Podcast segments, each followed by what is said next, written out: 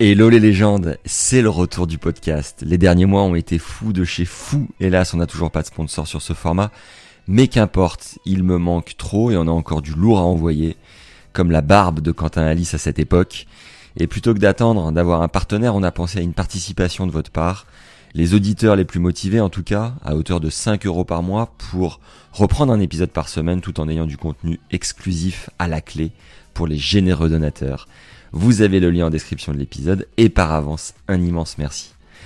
Place à l'épisode avec un joueur français qui a sacrément évolué depuis. Il a été 61ème pour le moment à son top et a fait péter la fameuse barre des 100.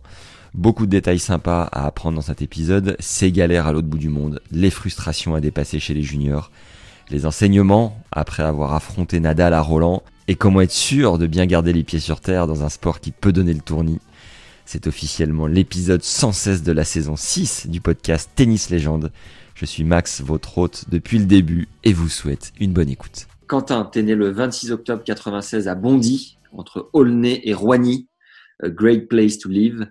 Tu mesures 1,91, t'as un frère, Hugo, et t'as commencé le tennis à 5 ans en famille. Si ça n'avait pas été ce sport, tu serais allé vers le handball. Ta surface préférée est le dur, ton coup fort, le coup droit tu, fais partie d'une génération impressionnante de joueurs nés entre 95 et 97 avec Kyrgios, Kokinakis, Koric, Chung et autres Zverev. Tu as gagné les petits as à Tarbes en 2010 en battant Koric justement en demi. Tu as été demi-finaliste quatre ans plus tard à l'Open d'Australie et Roland Junior avant d'être champion d'Europe cette année-là en 94. Tu fais finale à l'US Junior dans la foulée en ayant servi pour le match. Vous avez gagné Roland Junior en double avec Ben Bonzi. Tu termines l'année troisième mondial junior. Tu es joueur de tennis pro depuis 2012. 102e à ton meilleur en 2018, à un poil du fameux top 100. Tu as gagné ton premier tournoi futur le jour de tes 18 ans en Grèce, à Héraclion. En 2015, tu es wildcard à Roland et joue Nadal, contre lequel tu aurais pu te faire découper, mais pas vraiment, finalement. 3, euh, 3 et 4, score final. 2016, tu es invité à l'Open d'Australie et gagnes ton premier match en Grand Chelem contre le Croate Ivan Dogic, 78e mondial. Pour ta troisième victoire contre un top 100. Tu, tu tapes Joko, numéro 1 mondial derrière, contre lequel t'es pas ridicule non plus. En avril, tu gagnes ton premier chal à Tallahassee en Floride en battant Tiafo en finale. Invité à nouveau à Roland, tu bats Eong Chong au premier tour en 3-7 secs avant d'être sorti par Cuevas. 2017, nouvelle invite à l'Open d'Australie et Roland, où tu perds contre Kiré en 4 et Trungliti en 5. En août, tu tapes Karlovic, 31e mondial à Los Cabos au Mexique, en deux tie-break. 2018, tu gagnes deux chals et atteins ton meilleur classement. 2019 est plus compliqué, tu pourras peut-être nous, expliquer un peu mieux. 2020 avait plutôt bien commencé en te qualifiant à l'Open d'Australie, même si derrière tu perds 7-5 au 5e contre Krajinovic. T'aimes le backgammon et le PSG. Est-ce qu'on doit ajouter quelque chose de primordial à ta présentation, Quentin? Non, je pense pas. Je pense que c'est pas mal résumé. D'accord. Est-ce que la barbe, c'est en mode confinement ou tu as décidé d'avoir un look un peu plus bûcheron euh, dorénavant? Euh, Non, c'est vraiment confinement. C'est le laisser aller un peu total. c'est bon ça. Euh, pour reprendre l'histoire dès le début, est-ce que tu peux nous dire comment tu as découvert le tennis? Bah, en fait, toute ma famille jouait déjà au tennis. Euh, mes parents ils étaient juges arbitres, ils m'emmenaient beaucoup sur les terrains. Ma tante aussi jouait beaucoup. du coup, depuis que je suis tout petit, euh, j'étais sur les terrains. Tu peux nous faire ta progression de non classé à numéro, étape par étape? Euh, Étape par étape, ça va pas être simple. je sais pas à quel âge j'ai pu avoir. Sans forcément avoir l'âge, hein, c'est pas le plus important, juste les classements. Franchement, le début, j'ai pas beaucoup de souvenirs. Ouais. Donc là, c'est, euh, tu sais plus euh, le premier? Non. Même tout ça, 30 et tout, ça reste encore assez flou. Ouais. Tu es le premier amnésique euh, du podcast. ah bah voilà. non, c'est con, mais je. Ouais, 15-4, ça me dit quelque chose. 15-4, 15-2. Ouais. Euh, je me rappelle quand je suis rentré à, Poitiers, je devais être 15-2.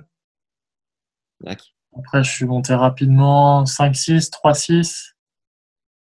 Après, j'étais un des plus jeunes qui était négatif, je suis monté moins 4-6. Et après, j'ai fait moins 4 et moins 30 quand ça existait encore. Ok. Et quand tu étais 102, tu étais combien français? Je crois qu'au mieux, j'ai dû être 14. Être 16, un truc comme ça, ça change pas. D'accord. Du coup, quand tu gagnes à Tarbes, tu es, es, meilleur français il y, a, il y, a, du monde devant toi, tu te situes où? Euh, À Poitiers, j'étais plutôt déjà dans les meilleurs. Il y avait Maxime Janvier de ma génération qui était qui jouait bien. Il y avait Johan Tatelot, mais bon, il était un poil en dessous. Ouais. Euh, j'étais j'étais en équipe de France souvent. Je, ouais, non, j'étais déjà, ouais, je pense, numéro 1 français, voire numéro 2. D'accord. Ton meilleur souvenir chez les juniors, c'est lequel? Chez les juniors, hmm, ouais, c'est quand on a gagné le double avec Ben. Ouais. Après, j'ai eu pas mal de, de frustration parce que j'ai toujours été pas loin de gagner, de gagner un truc, mais finalement, j'ai jamais rien gagné. Et euh, sinon, euh, ouais, non, beaucoup de frustration en junior. Enfin, c'était sympa, mais j'ai pas, j'aurais voulu avoir le petit truc de plus. Ouais qui, m'aurait fait un peu voilà, être numéro 1 et gagner un grand chelem, ça aurait été cool. Tu l'as ruminé longtemps, ce jeu de service euh, à l'US euh, quand tu sers pour le match? Non, parce que je pense que j'ai eu la chance que ce soit mon dernier tournoi junior et que finalement je suis passé très très vite euh, au tournoi pro, j'ai gagné mon premier futur, donc ça aurait été à l'Open d'Australie, j'aurais peut-être plus de mal à digérer, mais finalement, bon voilà, une fois que l'US était fini, je savais que c'était fini pour moi les juniors, donc voilà, et après, c'était une autre page qui se tourne. Donc, euh, donc non, je l'ai pas. Ouais, si j'avais gagné, ça aurait été cool aujourd'hui, mais voilà, je... ça m'a pas empêché de dormir ouais. pendant des mois et des mois. Tu avais confiance chez les juniors de la chance que peuvent avoir les, les Français avec la Fédé euh, de voyager dans le monde entier euh, bah, gratuitement grâce à la Fédé et, de bénéficier de ces infrastructures de ouf tout en côtoyant les pros en deuxième semaine de Grand Chelem? Comment tu vivais le truc? Ouais, c'est sûr que quand on est français, ça aide, parce que en plus, moi, je m'entraînais avec Jean-Christophe Forel. Il était sur, ce, sur le circuit avec tous les mecs qui jouaient encore, il connaissait tout le monde. Je me rappelle, on avait joué en double avec Joe Tatlo, et il y avait Mika et, Nico Maheu qui étaient venus, venus nous voir jouer, alors que je crois qu'ils avaient fait finale cette année-là. On s'entraînait avec eux, c'était que des comme ça. Il y avait Gilles qui était super bien classé, Richard. On s'entraînait tout le temps avec des top gars, et puis non, c'est sûr que être français, c'est un énorme avantage qui parfois peut desservir, mais voilà, si on s'en sert bien et qu'on a confiance, c'est sûr que c'est un énorme avantage. Yes. Ton tout premier point ATP, tu t'en souviens C'était où et ce que tu as ressenti? C'était Gleb Sakharov, mon premier point ATP. C'était à Blois quand c'était encore un futur. Ouais. Et euh, si je dis pas de bêtises, je devais avoir 16 euh, ans. Ok. Et euh, ça t'a procuré un truc en particulier ou pareil, peut-être dans le guidon, euh, t'enchaînes la semaine d'après sur un autre tournoi, ça t'a fait ni chaud ni froid ou au contraire? Non, non, non, je me rappelle que non, c'était cool, c'était pareil avec JC Forel. J'en avais fait très très peu des futurs, je commençais et voilà, je jouais bien en junior. Ouais. Et Gleb, voilà, il était déjà bien classé, je était dans les 300. Et je me rappelle que voilà, j'avais fait le quart, j'avais battu un autre Français après, j'avais perdu contre Laurent Rochette qui jouait très bien qui était 200e mondial. Donc, euh, non, c'était vraiment un bon résultat à ce moment-là. Juste euh, petit retour en arrière, Kyrgios, était déjà un peu fou chez les jeunes ou il se comportait comment? Moi, je me rappelle l'avoir joué quand, quand, lui, il avait 14 ans, moi 13 ans. C'était un tournoi dans les Hauts-de-Seine, là, je sais plus comment ça s'appelle. Pas de souvenir qu'il était fou. Euh, il était un peu en surpoids quand il était jeune, mais déjà, ce gabarit très imposant, il frappait fort pas de souvenir qu'il soit fou, mais moi, je le connais voilà, depuis qu'on a 13 ans. Quand je le croise, il dit bonjour. Enfin, moi, j'ai pas de problème avec lui. Quoi. Il est plutôt cool. Euh. Après, sur le cours, ouais, il a sa personnalité, mais je pense que en ce moment, c'est cool d'avoir des mecs comme ça, différents, qui, qui font vivre le tennis euh, différemment aussi. Euh, du coup, ton premier effet marquant chez les seniors, chez les pros, c'est ce futur que tu gagnes à Héraclion, c'est ça? Ouais, le, ouais, ouais, le jour de mes 18 ans, euh, je gagne mon premier futur. Ouais. J'étais pas forcément au top euh, à ce moment-là et ça m'a bien. Je venais, de, je venais tout juste d'arriver au CNE, je venais de changer d'entraîneur, je venais de basculer. C'était une période pas super, pas facile pour moi et ça m'a bien lancé tout de suite et j'ai pu partir. Euh, j'ai pu partir tout de suite lancer. on sait que c'est important de passer vite les futurs. Quand tu veux passer trop de temps futur, en général, c'est pas bon signe. Donc passer vite, euh, vite cette étape pour moi c'était important et d'arriver vite sur, sur les challengers. Ça t'a pris combien de temps justement pour accéder au chal Ça m'a pas pris très longtemps, j'ai je pense une année max. L'année d'après, j'ai gagné les gros futurs, j'ai gagné Poitiers, j'ai gagné un autre gros futur en Angleterre. Enfin, j'avais très bien joué rapidement. Donc, j'ai même pas fait un an complet, je pense, sur les futurs. Ok. Euh, comme tu as été euh, très jeune, assez bon, tu as été signé par une agence euh, particulière. Tu avais un agent dès tes 14 ans ou comment ça s'est passé de ce point de vue-là? Non, j'ai le, premier agent que j'ai eu, c'est Fabien Paget qui bosse pour, pour la boîte Auto Management. Ouais. Et, voilà, j'ai enfin, il est rentré en contact assez tôt avec mes parents. Et, et ça s'est fini il y a maintenant presque trois ans justement, s'il y a des jeunes qui écoutent ce podcast ou des parents de jeunes, ce serait quoi les deux, trois choses auxquelles il faut faire attention? Bah, Pour moi, je pense que voilà, signer avec un agent, il faut faire attention parce qu'ils vendent aussi beaucoup de, beaucoup de rêves, mais après, il faut voir la réalité en face. C'est pas parce que tu es bon jeune à 18 ans que forcément avoir un contrat c'est le rêve absolu. Oui, c'est bien, oui, c'est cool. Mais après, il y a plein de choses à côté. Il faut que l'agent soit sûr de vouloir ton bien, qu'il soit sûr de t'aider aussi en tant qu'homme, pas qu'il soit juste là pour t'aider en termes de, de, de contrat. faut qu'il aussi l'apprenne à gérer avec tes parents. Il y a tout là, il y a tout à côté. Donc c'est vraiment une personne qui doit faire partie de ton entourage. Donc voilà, il faut juste être sûr que, que la personne soit forcément bienveillante dans toutes les situations parce qu'il y aura des moments compliqués. Ouais, donc faut que ça fitte vraiment au niveau de l'entente. Ouais, faut que ça fitte. Après, voilà, il y en a plein qui vont avoir des beaux discours. Juste faire attention, bien prendre le temps de la réflexion, bien savoir si c'est utile. Aussi, parfois, l'entraîneur, souvent les entraîneurs, ils ont déjà vécu les situations. Ils peuvent t'aider, ils peuvent te conseiller aussi. Donc, euh, moi, avec du recul, je ne suis pas pressé de, me, de, repartir bosser avec un agent. Tu gères tes contrats solo, là? Ouais, pour l'instant, mes contrats, ils sont négociés, tout ça. Je n'ai pas de contrat qui arrive à échéance bientôt. Donc, j'ai le recul des, des, premières négociations. Donc, euh, je suis pas dans l'expectative de, de, trouver quelqu'un. Ok. Euh, pour revenir sur les futurs rapidement, est-ce que tu as déjà fait face à une galère plus importante qu'une autre, type euh, un trajet interminable, une surface horrible, des conditions vraiment cheloues quoi? Bah, il y en a deux. Une fois, on est parti avec mon pote Joe Tatlo. On commençait les futurs, on avait 18 ans, même pas 17 ans. On est parti en Argentine et euh, le vol, il est déjà très long, il fait quasiment 14 heures. On prend un premier bus, on prend un deuxième bus et on atterrit JC Forel à ce moment-là. Et le bus, je sais pas combien de temps il dure. On met 10 heures de bus et là, comme dans les films, le bus, il nous dépose une grande ligne droite et le bus, il part plus rien. On trouve un hôtel et finalement, en fait, JC avait envoyé un mail en, anglais. Les gens, on comprend qu'ils comprennent pas l'anglais, donc ils n'ont pas pris notre réservation. Et donc là, on continue à marcher 500, 600 mètres. On trouve un hôtel, mais vraiment pourri, quoi. Et puis on se met dans cet hôtel, des gens hyper sympas, mais vraiment euh, le strict minimum, quoi. Un lit, une douche où l'eau cool même pas. Enfin, vraiment, c'était. Et après, voilà, on se retrouve en Argentine où il y a plein de mecs qu'on connaît pas sur Terre. Il faisait, il 500 degrés, c'était hyper dur de jouer. Donc, euh, les mecs, on les trouvait pas tous forcément bons, mais voilà, il y avait des mecs comme Federico Coria à l'époque qui, qui commençaient les, les futurs, Molteni qui est aujourd'hui 50e en double. Enfin, il y avait plein de, plein de bons joueurs qu'on connaissait pas. Et finalement, ça, avec du recul, on en rigole, ça nous a fait une bonne expérience. Mais sur le coup, quand tu débarques à 17 ans, tu es à le bout du monde, tu te retrouves dans un hôtel. Euh, voilà, ça nous a aussi fait du bien à nous de, de se retrouver dans des conditions hyper dures à, ce moment-là. Ouais. Les mecs avaient le couteau entre les mains, des morts de faim.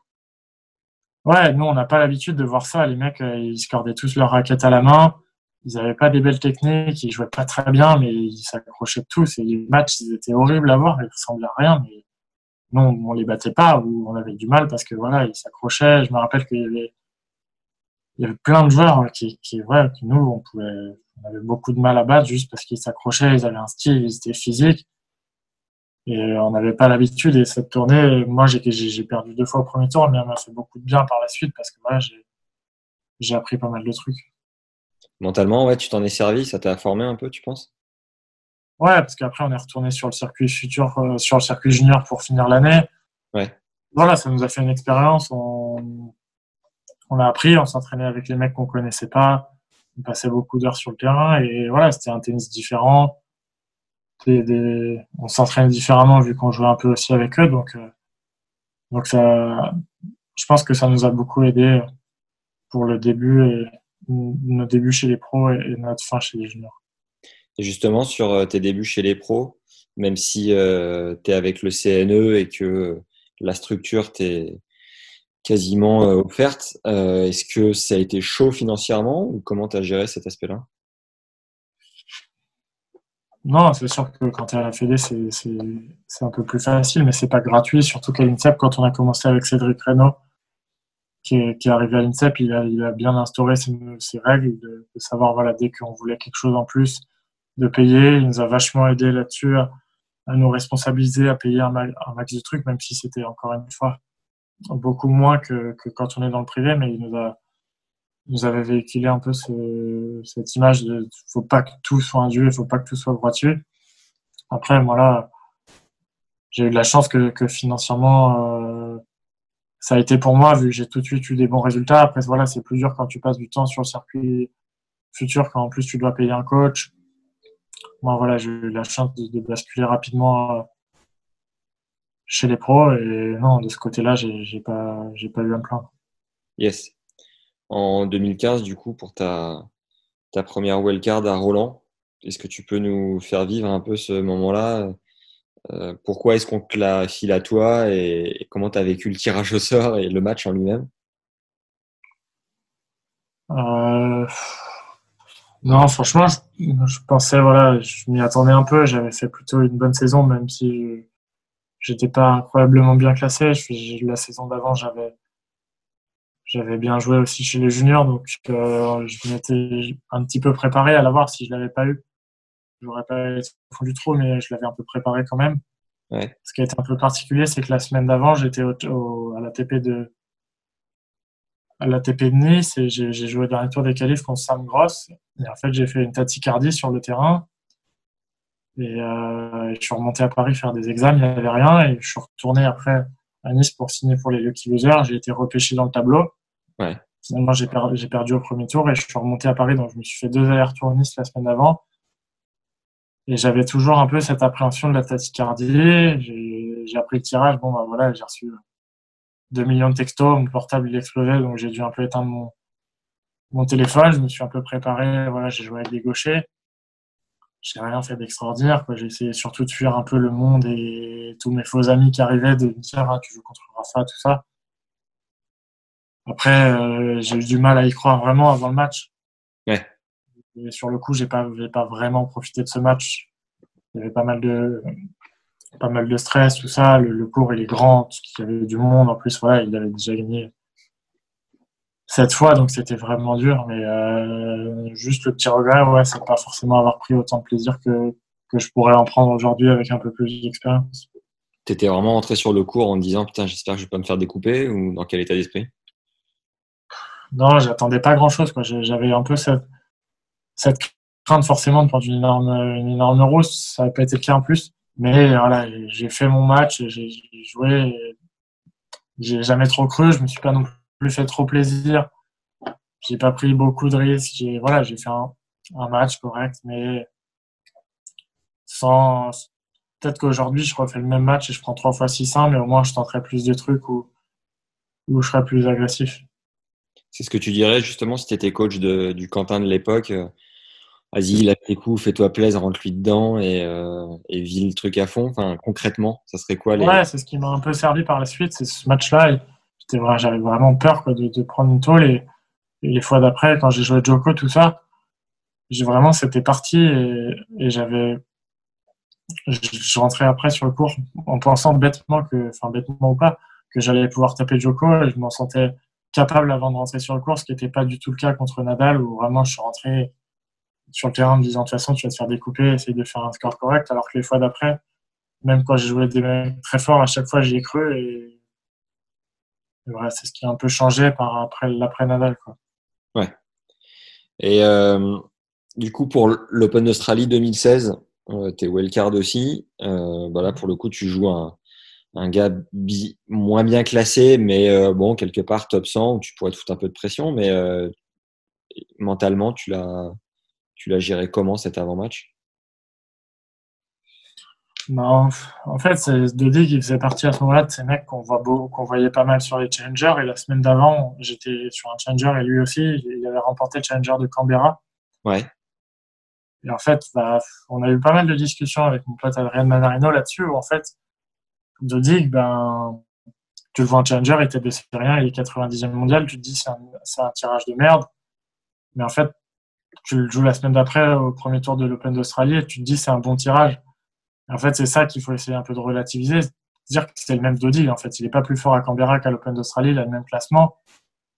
Donc en fait, c'est cette idée de tête de série, de, de classement qu'il faut vraiment arriver à sortir du cerveau, que les mecs, ils, voilà, ils auront des hauts, ils auront des bas, et qui joue un challenger, qui joue un 250, qui joue un grand chelem, tu auras le même mec en face de toi. Et, et je me rappelle de cette discussion qu'on a vue avec Mana, et ce qui était très vrai, quoi, que le mec qui soit 80 ou 120, bah, en fait, il a le même niveau, peu importe le tournoi que tu joues. Donc, faut pas se dire que c'est un bon ou c'est un mauvais tirage.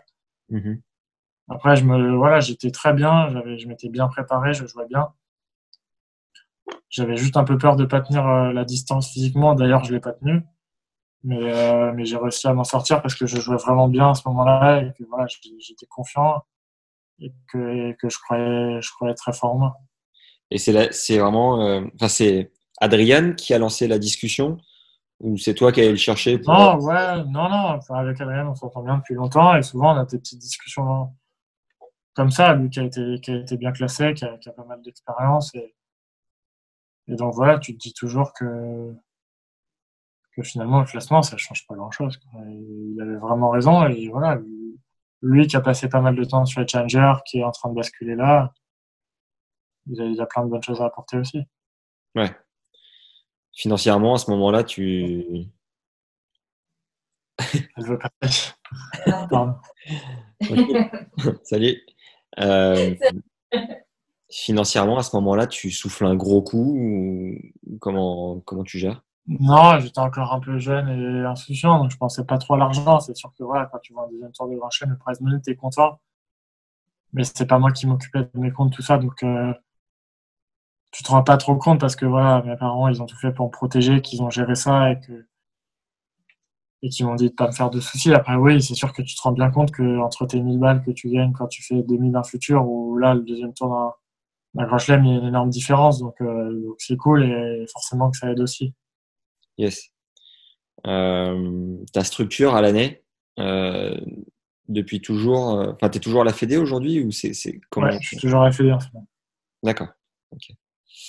Euh, en avril, euh, donc tu gagnes ton premier challenger à Tallahassee en Floride, euh, en sortant Tiafo en finale. Est-ce que ça te fait un déclic particulier? Est-ce que tu, tu vis le truc, ça t'apporte quelque chose ou c'est un cheminement somme toute classique? Non, j'avais pas fait encore beaucoup de très bons résultats en, challenger. C'était une des premières fois où je me retrouvais vers la fin, mais j'avais plutôt bien joué sur cette tournée. J'avais perdu contre Jarry, j'ai perdu contre le Phare Melzer. Enfin, il y avait beaucoup de bons joueurs sur cette tournée. Mais j'avais perdu deux fois accroché avant. Je me sentais bien. Et voilà, j'avais gagné le tournoi, mais ça me paraissait assez logique au vu de ma forme, au vu de, voilà, des joueurs qu'il y avait. C'était cool parce que tout de suite, faire un gros résultat et gagner un challenger, ça te fait vite monter au classement. Et, voilà, une fois que tu en as gagné un, tu sais que tu peux en gagner d'autres. Ouais. Sur, les, euh, euh, sur le reste de l'année et, l'année d'après, tu, tu euh, as trois nouvelles wildcards. C'est assez incroyable que tu sois, enfin, que tu en reçoives autant quelque part. Tu sais, c'est vraiment parce que tes, tes résultats parlent pour toi sur le circuit secondaire ou enfin, comment tu l'expliques en fait? Non, bah, ça dépend toujours un peu des circonstances.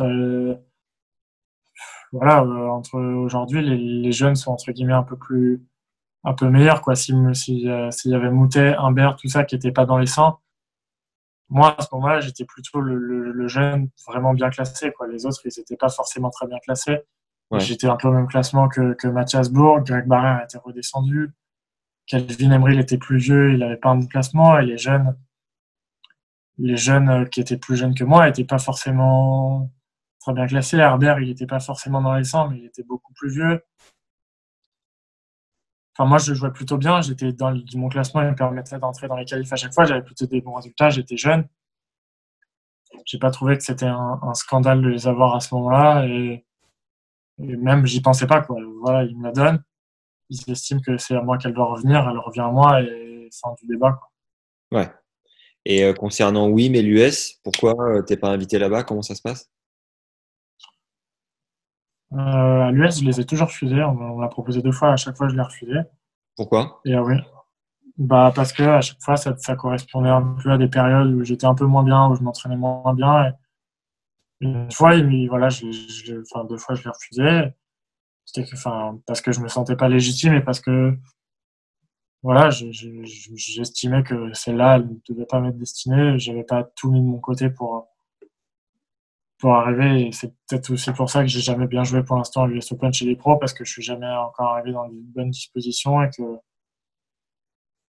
voilà, ça correspond en général au moment de la saison que j'aime un peu moins bien, qui est un peu plus dur pour moi, et à chaque fois je, les ai refusés. Et à Wim, il n'y a pas d'accord, donc, euh, donc il n'y a pas eu de demande. Quoi.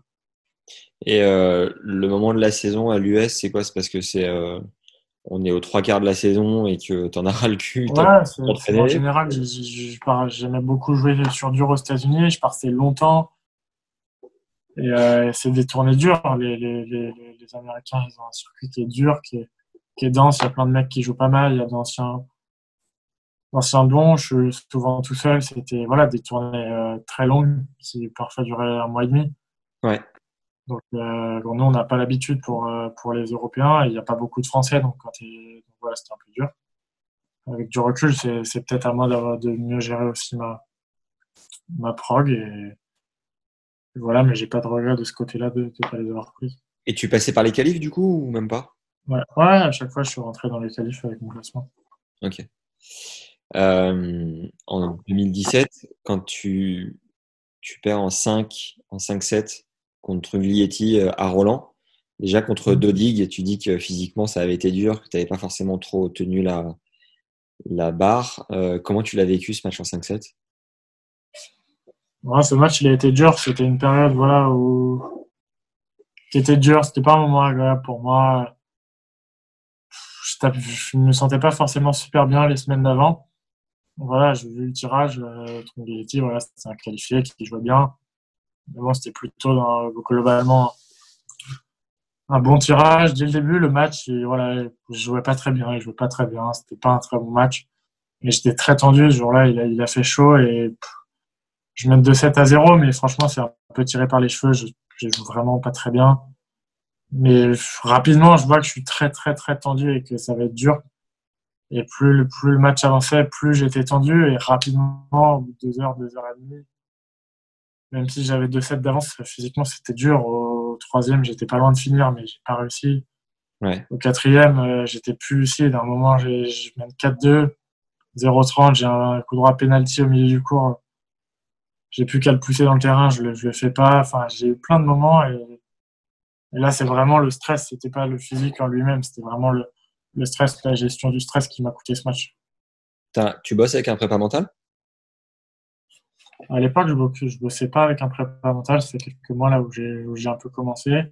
À ce moment, au, match de, au moment du match de Trungeliti, je bossais avec Arnaud Clément, avec qui, avec qui c'était cool. On avait pas mal de discussions, qui lui pouvait m'apporter son, son recul de, de joueur aussi. Donc, euh, j'avais pas de prépa mental, mais, mais on parlait pas mal avec Arnaud. On essayait un, peu de bosser ça, de bosser le calme. Sur un match en 5-7, tu sais qu'il peut se passer plein plein de choses. Donc, euh, donc c'est ça. Et voilà, c'était malgré tout mon, premier match en 5-7. Au début, tu te dis voilà, que ça va être dur et tout, mais tu sais pas trop ce que ça va représenter. Euh, voilà, maintenant, je, je sais un peu ce que c'est un match de 4 heures, je sais ce que c'est de jouer à Roland. Voilà, j'ai plus de j'ai plus d'expérience. Yes. De voir les, les Kyrgios, euh, Koric, et Zverev devant, ça te, ça te fait un truc ou chacun sa vie et tu t'en, tu t'en bats un peu la race? Non, j'ai pas de, j'ai pas d'amertume de ce côté-là. Limite, ça me, pas que ça me rassure, mais ça me dit voilà, t'étais, t'étais au niveau. Et, certes, ils sont bien mieux classés que toi et tout, mais tennistiquement, t'as pas forcément grand chose à envier. Je sais que j'ai pas toujours tout bien fait, je sais que j'ai des choses à améliorer. Mais voilà, j'ai que 23 ans, la carrière va encore être longue. Je, voilà, je vais pas m'apitoyer sur mon sort maintenant. On verra à la fin, on verra dans 10 ans qui a fait quoi. Forcément que ça me motive, mais ça me rassure aussi dans le sens où, bon, bah, voilà, ces mecs-là, tu étais avec eux, tu as, le même classement, on a commencé ensemble. Moi, j'ai encore du mal à les mettre dixième mondial dans ma tête quand je les crois. Voilà, c'est toujours les mecs avec qui jouais les juniors, tout ça. Donc, voilà, ça désacralise un peu tout aussi. Et, oui, j'ai envie d'être comme eux. Mais non, je vais pas tout casser parce que je suis pas comme eux. Et voilà, je, je, suis peut-être en retard maintenant, mais ce qui compte, ce sera voilà, qui sera où dans, plusieurs années. Et encore une fois, je ne comparerai pas ma carrière avec quelqu'un d'autre, chacun, chacun la sienne. Yes. Tu parlais de la prog euh, avant l'US que tu peux éventuellement mieux gérer. Et là, tu viens de dire, il y a, y, a, y a, certaines choses que je peux mieux faire. Tu penses à quoi comme euh, détail en particulier? Non, mais j'ai fait beaucoup ce choix d'aller jouer aux États-Unis parce qu'il y avait beaucoup de tournois qui me plaisaient. Ouais. Après, c'est juste voilà, partir une semaine plus tôt, une semaine plus tard, repasser un peu en France. J'ai eu beaucoup de mal à couper, je jouais tout le temps, tout le temps, je m'arrêtais jamais. Donc voilà, c'est aussi euh, accepter parfois de, de, couper, de, de juste s'entraîner, de juste se, reposer un peu le cerveau. Ça, c'est dur d'enchaîner les matchs, surtout quand les résultats ils viennent pas ou quand tu es dans l'attente de quelque chose. Quoi. Ouais. Euh, ton coup le plus naturel, c'est lequel? Mon coup le plus naturel, c'est le revers. Et euh, le coup que tu as le plus bossé, le plus fait évoluer? Le plus bossé, c'est mon coup droit à l'INSEP. J'ai fait quasiment six mois que de coup droit. Ouais. Mon coup droit, il est plutôt, voilà, plutôt appris et je l'ai pas mal modifié. Tu sens que quand tu, quand tu vois le Quentin d'aujourd'hui par rapport à celui qui commençait les futurs, ton jeu est mille fois plus en place ou comment, quel regard tu portes sur l'évolution de ton jeu? Ouais, il est, il est mille fois un peu plus structuré qu'avant. Parfois, j'aimerais bien retrouver un peu ce tennis instinctif, un peu, voilà, tenter des coups, tenter un peu plus de choses. Aujourd'hui, il est très, il est assez carré, peut-être parfois un peu trop, un peu trop réfléchi. Donc, il euh, faut que j'arrive un peu, voilà, à trouver ce compromis entre, entre être, être créateur et, et être assez structuré. Et euh, au niveau de la prépa physique, tu es, un boucher ou comment tu gères ce point-là? Non, je ne suis pas forcément un boucher. Moi, j'aime bien passer pas mal, de, pas mal de temps sur le cours. Je préfère euh, essayer de jouer pas mal que, que de passer du temps dans la salle de gym. Après, oui, je, fais du physique à côté, mais je préfère passer pas mal de temps sur le cours. D'accord. Euh, quand tu tapes Karlovic à Los Cabos, il est 31e mondial. Est-ce que ça te, mentalement, ça te, ça te fait un déclic particulier ou pas? Non, franchement, je... l'autre fois, on m'en a reparlé et tout. Je savais qu'il était bien classé, mais sur le moment, j'avais même pas forcément prêté attention à son classement ou quoi. À ce moment-là, voilà, je battais pas mal de, bons mecs. Et voilà, c'était, j'avais fait vraiment une bonne tournée. Bon, c'était cool, il était bien classé. Après, j'avais perdu, ce qui est, dommage. Mais voilà, c'est toujours cool de se dire que, j'ai battu un, bon, voire un très bon. Donc, euh, c'était juste cool, mais sur le moment, j'en avais pas fait des, pas fait tonnes après le match. Hier, je fais un épisode avec Hugo Nice qui me parlait de l'hôtel de Maboul de Los Cabos. Est-ce que tu avais le même? Ouais, on a été, on a été ensemble avec Hugo et j'attendais avec impatience de pouvoir y retourner cette année, donc euh, un peu frustrant. Tu as me parler de sa chambre de 150 mètres carrés avec deux salles de bain, vue mer, terrasse, de l'espace. Euh, c'est clair que c'est un des plus beaux tournois, voire le plus beau des 150, je pense, de, de l'année. Donc, euh, ouais, et puis on joue le soir. Enfin, franchement, tout est sympa là-bas, tout est, tout est cool. Donc, euh, un, peu, un peu frustrant de pas y aller cette année, mais j'irai sans faute l'année prochaine.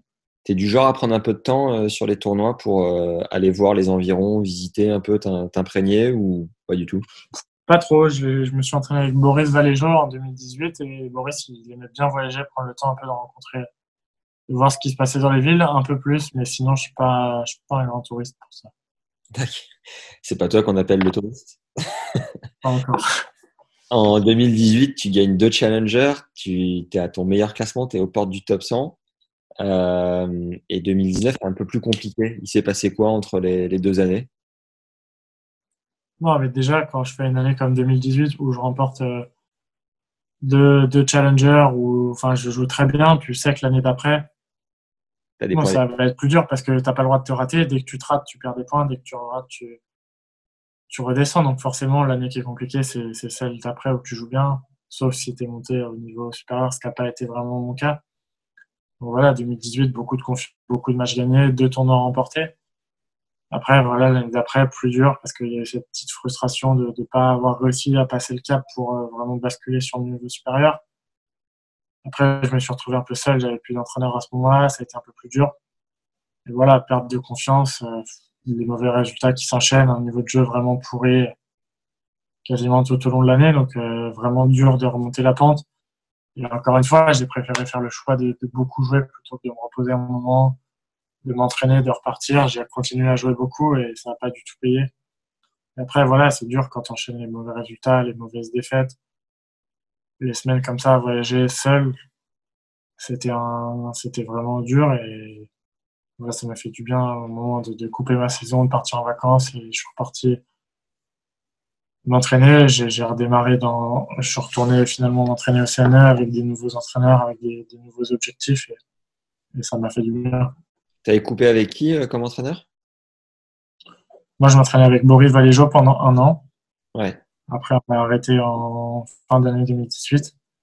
Et ouais, j'ai fini 2018 tout seul et j'ai commencé les deux premiers mois de 2019 tout seul. Tu avais besoin de te retrouver un peu euh, solo, de faire le point tu... Ouais, à ce moment-là, voilà, j'avais envie de faire un petit break de la Fédé, d'essayer de, de, de, partir un peu seul. J'avais essayé de, voilà, de partir dans le privé, ça n'avait pas pu se faire. Ouais. J'avais discuté un peu pas mal avec les anciens joueurs français.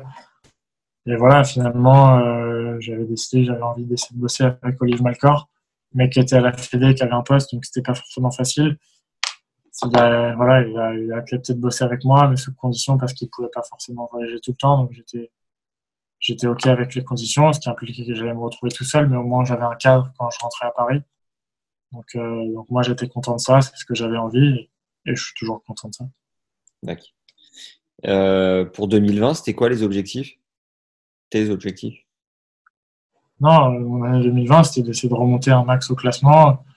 Je me sens, je me sens toujours capable de, de, de, monter sur le, sur le niveau ATP, de battre des bons mecs, ce qui a été le cas en début d'année euh, tout de suite. Et voilà, le, but pour moi, ça d'essayer de faire une année le plus, euh, la plus pleine possible avec un max de tournois joués. Où, voilà, peu importe les résultats, je me dirais que, que sur ce match, j'ai tout donné, peu importe euh, victoire ou défaite, et voilà, prendre un maximum de, de, plaisir sur le cours, ce qui n'a pas forcément été le, cas pendant ces dernières années. Ouais. Euh, est-ce que tu aurais une, une ou deux anecdotes vécues avec, euh, avec Roger, Rafa ou Joko en dehors du cours euh, qui montrent un peu la personnalité de ces gars-là? Malheureusement, je ne les fréquente pas, pas beaucoup sur, sur le circuit, donc j'ai pas pas énormément de, souvenirs avec eux. Non, les deux seuls trucs qui m'ont marqué quand j'ai joué contre, contre Joko et Rafa, c'est que dans les vestiaires, ils étaient très très détendus une demi-heure, une heure avant le match. Ouais. Et par je me rappelle voilà, de Rafa, je l'avais recroisé juste 5-10 minutes avant, il était très concentré, il avait sa musique. Et tu sens que les mecs, voilà, dès qu'ils étaient dans le truc, Joko, il rigolait beaucoup, beaucoup. Dès que le match d'avant nous, il, il a commencé, il s'est chauffé dur, enfin, il était vraiment dans son truc et là, ça rigolait plus du tout. Et, toi, tu es à côté et tu sens déjà que le mec, voilà, il, va pas aller sur le terrain en plaisantant et que s'il peut te mettre 6 euros d'entrée, il te mettra 6 euros. Donc, euh, ça rajoute un, un, petit coup de stress supplémentaire. Ouais. Euh, tac, tac, tac. Est-ce que tu te souviens d'une partie de backgammon assez légendaire que tu aurais pu jouer avec un joueur français? En faisant pas mal d'épisodes, j'ai noté que ce jeu était très répandu sur le circuit auprès des ouais, si tu joues pas, si tu joues pas à backgammon, t'es pas français. Donc... Euh. je connais même pas les règles. enfin, je regarde. Non, on joue tous. On joue franchement. Il y a toujours un backgammon sur les tournois. Des parties légendaires, non. ah, franchement, on a joué tellement que des parties improbables, il y en a eu. Et... Mais euh, non, on en joue, franchement, on en joue toutes les semaines quand on est en tournoi entre Français. Euh. Vous pariez de la thune un peu ou pas? Ouais, on joue, mais tranquille. C'est bon ça. Tu disais que tu ne faisais pas forcément les comptes de ce que tu gagnes. Aujourd'hui, tu es à pas loin d'un million d'euros à ton classement, de dollars, pardon, de prize. À mmh. ton classement, est-ce que euh, on peut bien gagner sa vie, vivre et mettre de côté Ou est-ce qu'on réinvestit euh, sans cesse finalement sur le circuit, dans sa structure? Comment Qu'est-ce que tu peux nous dire de ce point de vue-là? Ah, j'ai pas dit que moi je faisais pas attention, j'ai dit que quand j'étais plus jeune, quand j'avais 18 ans, que mes parents géraient tout pour moi et qu'ils avaient pris vraiment ce, parti de, de, eux gérer la partie financière, que moi je sois dans mon tennis et que j'ai que mon tennis à penser. Et voilà, après, quand tu commences à avoir 20 ans, que tu voilà, que es grand, que bien sûr que tu regardes ce qui se passe, bien sûr que tu es au courant de tout. Euh, l'année 2019, euh, quand il n'y a pas un match qui est gagné et que je continue de voyager, même sans regarder les comptes en détail, euh, je me rends bien compte que je suis dans le rouge et que je suis pas dans le vert dans cette année-là. Donc, ouais. c'est aussi ce qui joue un peu sur ça joue aussi forcément sur le moral quand tu sais que tu joues à perte et que tu joues pas que tu gagnes pas d'argent c'est aussi un peu un peu frustrant mais c'est tu dois l'accepter parce que voilà si, tu es un vrai joueur de tennis tu sais qu'il y aura des années qui seront plus compliquées enfin à moins d'être très fort tu vas pas enchaîner les années toutes il peut y en avoir une qui va moins bien se passer ce qui a été le cas j'ai eu du mal à l'accepter sur le moment Maintenant, voilà, j'ai plus de mal à, me dire, voilà, c'est pas grave. En fait, il doit pas y avoir donné, c'est une continuité. C'est comme, voilà, un peu la bourse, ça monte, ça descend. Ça fait partie du jeu. Il y aura des fois où tu es moins bien. À toi, d'essayer de le, faire. Maintenant, euh, à mon classement, en fait, ce qui dépend vachement, c'est si tu joues les challengers ou si tu joues un peu les tournois ATP. Et tes résultats, surtout dans les grands chelems, parce que les grands chelems, c'est là où il y a énormément d'argent un joueur qui est, j'en sais rien, 130e mondial, mais qui se qualifie pas en Grand Chelem, et un mec euh, 200, mais qui s'est qualifié quatre fois, le prize money, il sera plus important pour le mec 180. Donc, euh, ça dépend un peu les types de tournois. Sur, si tu viens un, Challenger 80, il y a, beaucoup, il y a moins d'argent que si tu fais une finale sur un 125. Donc, euh, c'est difficile un peu à, à, dire à quel classement parce qu'il y a vraiment tout, tout type de, profil de joueurs. Il y en a qui vont vraiment faire que des ATP. Et parfois, ils vont se qualifier, ils vont prendre un joli chèque. Parfois, ils vont perdre au premier tour, mais finalement, ça va compenser. Les mecs qui jouent beaucoup les challengers, tu es sûr qu'il n'y a pas de gros prize money, mais ils vont être plus réguliers dans l'ensemble. Donc, j'ai envie de dire, si tu es dans les 200 premiers, tu es sûr de ne pas perdre d'argent. Ouais. Si tu joues bien voilà, sur un ou deux gros tournois, tu vas pouvoir mettre un peu de côté. Pas énorme, mais les 200 premiers, oui, large, ils peuvent jouer sans perdre d'argent. Donc même si 2019 n'a pas été une année très faste, tu joues pas non plus à perte. Si, en 2019, j'ai perdu de l'argent parce que je, voilà, je me suis, je me suis pas qualifié. J'ai juste eu euh, la wildcard d'un, Roland et, voilà. au, niveau, euh, au niveau équipementier, tu es avec euh, Nike et Wilson, c'est bien ça? Ouais, ouais. C'était quoi ton tout premier équipementier textile? C'était une toute petite marque, une toute petite marque Alterne, c'est une marque française. Alterne Control. Guillaume, ouais, c'est possible. Et il y avait Guillaume Ruffin qui était dans les 100 à ce moment-là qui avait ça et ça n'a pas continué. Et ensuite, j'ai eu TTK. Ouais. Une petite marque italienne qui continue un peu de d'exister. C'était mes deux, mes deux petit contrat. Et après, voilà, dès que j'ai eu 14 ans, ça fait presque 10 ans maintenant que je suis en contrat avec Nike. D'accord. Est-ce que tu te souviens de ta toute première dotation euh, alterne? Ce que tu as ressenti? Ouais, bah, j'étais tout petit, j'étais trop content. Euh, mes parents, ils étaient contents aussi que j'ai des tenues un peu différentes des autres, de pas rentrer dans le moule forcément, d'avoir des tenues que très peu de joueurs ont. Et non, c'était cool parce que c'était aussi un truc de proximité avec Stéphane Martinez, pareil, un, jeune qui, adorait le tennis et qui s'était lancé là-dedans. Donc, euh, donc c'était différent, mais c'était sympa. Je me souviens, euh, moi je suis de Nevers, il y avait le futur à Nevers, il y avait Bertrand Gonzler qui jouait en alterne. Et elles n'étaient pas, pas dégueu les, les, tenues. Non, elles étaient simples. Voilà, c'était tout blanc, tout noir. Enfin, c'était du truc simple, mais Et, il a arrêté parce qu'il n'arrivait pas à vendre ses fringues, du coup? Non, il a son employé qui s'est barré avec la caisse. Oh. Ah ouais, chaud. Moche. Merci. Et aujourd'hui, aujourd'hui Nike, euh, tu, tu, continues de kiffer Je sais pas, quel regard tu portes sur la marque? Non, c'est top. Euh, c'est top. Enfin, pour moi, il n'y a pas beaucoup mieux que Nike. Ils font tout. Ils font même des trucs sportswear. Donc, euh, ils nous gâtent. Surtout les tournois du Grand Chelem, on a un sac. C'est cool. Mais voilà, après, faut faire attention parce que voilà, depuis 14 ans, j'ai eu plein, plein d'affaires. Et il y en a, voilà, de 14 à 18, ils ont été goinfrés, mais une fois qu'ils ont arrêté les juniors, ben, si le classement ne suit pas, t'as plus de contrat et tu te dis, bah, faut, faut que je retourne acheter mes pompes, tout ça, c'est des trucs que tu comprends pas, alors enfin, c'est, c'est juste la vie et c'est normal finalement d'acheter ces pompes, c'est pas normal de les avoir gratos. Donc, euh, faut faire attention parce que ces, ces grosses marques-là te gâtent énormément quand tu es jeune, mais ça peut faire aussi un gros choc quand t'as plus de contrat et que tu te retrouves à acheter tes, tes fringues, tu n'es pas vraiment habitué, tu comprends pas ce qui se passe. Donc, il euh, faut faire attention aussi à ça et, bien comprendre que finalement, c'est c'est plus normal de les acheter que de pas les acheter. Donc, euh, quand même garder les pieds sur terre faire attention. En parlant de pieds sur terre, tu passes combien de paires de pompes par an, tu penses?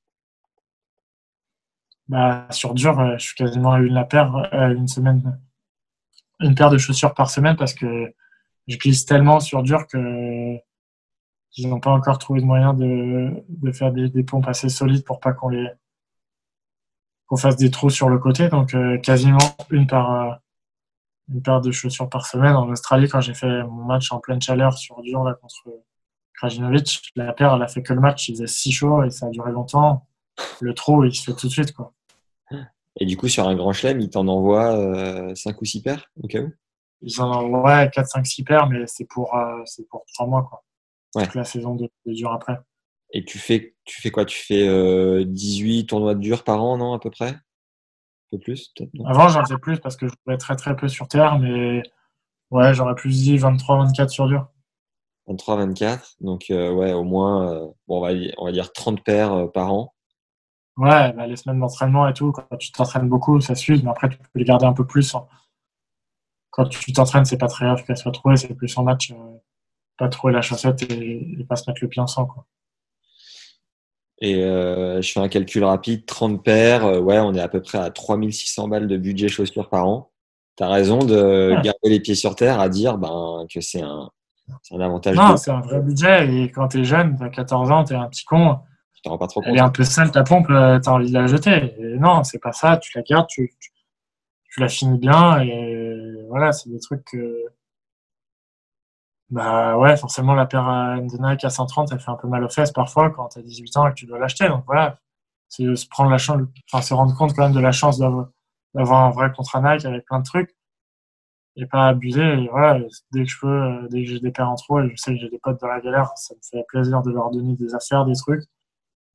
Mais voilà, faut, faut, faire attention aux jeunes qui soient pas surgâtés et que le jour où ça s'arrête, euh, voilà, quand même comprendre que finalement c'est un peu normal aussi d'acheter ces, affaires. Si tu as le classement et que tu fais tout bien, oui, c'est logique d'avoir un contrat, mais que voilà, faut faire attention qu'un jour ça peut aussi s'arrêter. Après Nike, ils sont réputés pour être tellement puissants qu'ils te filent du matos, mais ils te soutiennent pas forcément financièrement. Est-ce que toi, ils t'accompagnent là-dessus ou ça c'est que du, textile ou ils t'accompagnent aussi euh, d'un point de vue financier? Non, ça c'est vraiment personnel à chacun. Euh, D'accord. En général, je pense a qui, ils, euh, enfin, en dessous de tes 18 ans, c'est assez rare. Mais bon, des mecs comme Al des gros contrats comme ça, ils, ils ont déjà, j'imagine, pas mal d'argent jeune. Mais après, c'est vraiment propre à chacun. Mais c'est vrai que Nike, c'est tellement une énorme marque que financièrement, ils peuvent, ils peuvent se permettre d'aider pas mal de joueurs. Donc, euh, donc là-dessus, non, c'est pour ça que Nike, c'est une marque top. Tu as tout. En termes de pompe, en termes de, de fringues, tu peux vraiment faire tous les sports avec eux. Et ça, c'est sympa. Tu disais, euh, quand euh, on est jeune, on peut être un petit con. Est-ce qu'il y a eu une période de ta carrière où tu as pris le boulard? Non, je pense pas, parce que moi, j'ai eu cette période de, Poitiers que j'ai en mémoire avec Patrick Labatue qui était vraiment dur. Et après, voilà, après les défaites, après les victoires, il savait nous remettre droit pour pas qu'on chope le boulard. Après, je pense pas être quelqu'un de, de comme ça qui aime bien se montrer. Je suis plutôt assez discret je pense pas, je pense pas avoir pris la grosse tête à un moment donné. de ce côté-là, je pense pas. D'accord. Euh, si euh, toutefois il y avait une évolution du format de jeu, tu sais, avec les tests qu'on peut voir dans la next gen, euh, quelle est ton intuition là-dessus en termes d'évolution? Moi, je, ne suis pas fan de, de beaucoup de règles. Franchement, les réductions de de 7, j'aime pas trop. J'aime bien aussi ce format qui est pas forcément de tie-break au cinquième. Après, bah, les arbitres, pas les, arbitres, pas les arbitres. Ça, c'est un peu. Finalement, nous, ça ne change pas grand-chose. La seule règle que je trouverais peut-être un peu sympa, c'est si les gens ils ont le droit de, de bouger et de faire du bruit euh, comme dans les matchs de foot, quoi, que le public soit pas immobile ou que voilà, ce soit une fête pendant tout le match. Ça nous changerait complètement. Au début, ce serait difficile, mais je pense que peut-être que les gens ils prendraient un peu plus de plaisir aussi à pouvoir euh, pas rester immobile et pouvoir faire des choses pendant le match. Mais après, la réduction de, du nombre de jeux, du nombre de sets, euh, je suis pas vraiment fan. À, l'US, c'est pas libre dans les tribunes? Les gens doivent respecter quand même les changements de côté? Ouais, quand même, mais voilà, c'est quand même assez bruyant. Quand, de toute façon, quand tu joues sur les petits cours, les gens ils marchent sans arrêt, ils mangent, ils font du bruit. Les portables ils sonnent. Donc euh, c'est déjà un peu comme ça, mais voilà, sur les grands cours, le silence il doit quand même être un minimum respecté. Yes. Pour terminer l'interview, j'ai quelques questions de fin qui sont communes euh, à toutes les autres. Jusqu'à aujourd'hui, quel est l'échec dans ta carrière qui t'a le plus appris?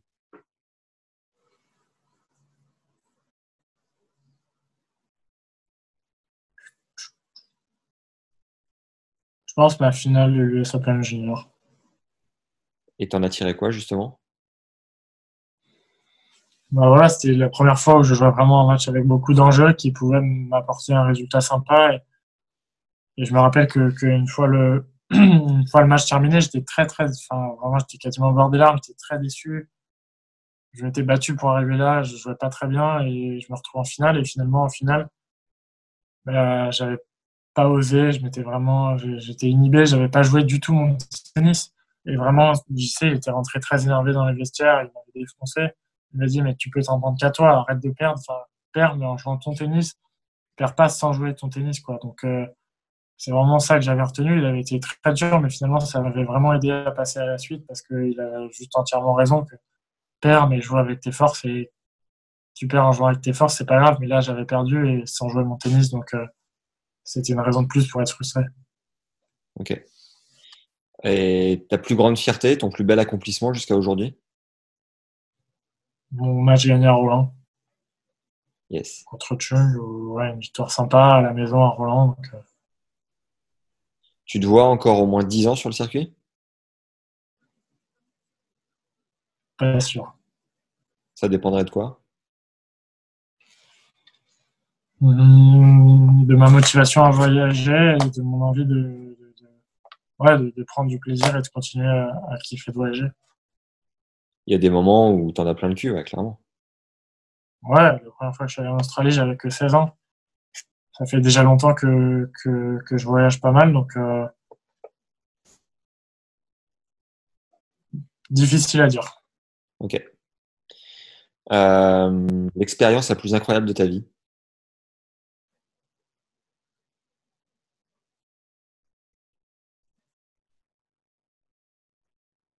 Ouais, peut-être celle, euh, peut-être celle que je t'ai racontée avec Joe Tatlo quand on s'est retrouvé comme ça avec du recul en Argentine. On a rencontré vraiment des gens qui avaient rien mais qui nous donnaient tout. Et en plus, avec Joe, avec qui je suis resté proche, avec JC aussi, mon entraîneur de l'époque avec qui je suis resté proche, il y a plein de gens là-bas qui nous ont fait découvrir pas mal de choses. Et avec du recul, je pense que ce voyage et tout ce qu'on a appris là-bas, c'est c'était vraiment une belle expérience. Tu les recroises les mecs un peu sur le circuit? Les, euh, les, recroise, euh, euh, Je les recroise un peu. Je me rappelle qu'il y avait Kicker, il est suspendu, mais bon, c'est pareil, c'est un des mecs qui avait bien joué. Ouais, je recroise deux, trois. il y avait deux, trois jeunes aussi, mais dans l'ensemble, c'est tous des, tous des bons joueurs de tennis. Comment tu gères le fait d'être en couple et de et d'être sur le circuit justement? J'ai un peu j'ai beaucoup voyagé le le l'année dernière, donc c'était un peu dur parfois de se retrouver loin comme ça et de, de se retrouver un peu plus seul. Après, voilà, il y a eu ce confinement qui, qui m'a un peu arrêté, mais voilà, faut, faut apprendre à le gérer et, et malgré tout arriver à apprécier les, moments où tu es avec ta copine et se dire que quand tu es en tournoi, tu es là-bas pour le, pour le boulot. Et, voilà, arriver à faire la, la part des choses euh, quand tu es chez toi, voilà, kiffer tous les petits moments et quand tu es là-bas, c'est ton tennis, tu fais le max là-bas et, c'est deux, deux, moments assez différents. Euh, est-ce que tu bouquines un peu et si oui, est-ce qu'il y a un livre qui t'a marqué particulièrement? Pas très. Pas, très, bon branché littérature Non. Bon. Le euh, seul bouquin qui m'a un peu marqué, c'est Le philosophe qui nous passage. Yes, on me l'a sorti plusieurs fois celui-là. Je mettrai le lien en description de l'épisode. Est-ce que tu as un film référence? Le dîner de con.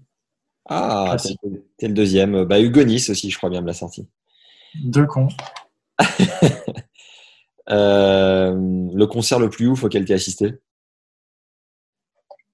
Hum, J'ai bien aimé le Maître Games de l'année dernière, au Stade de France.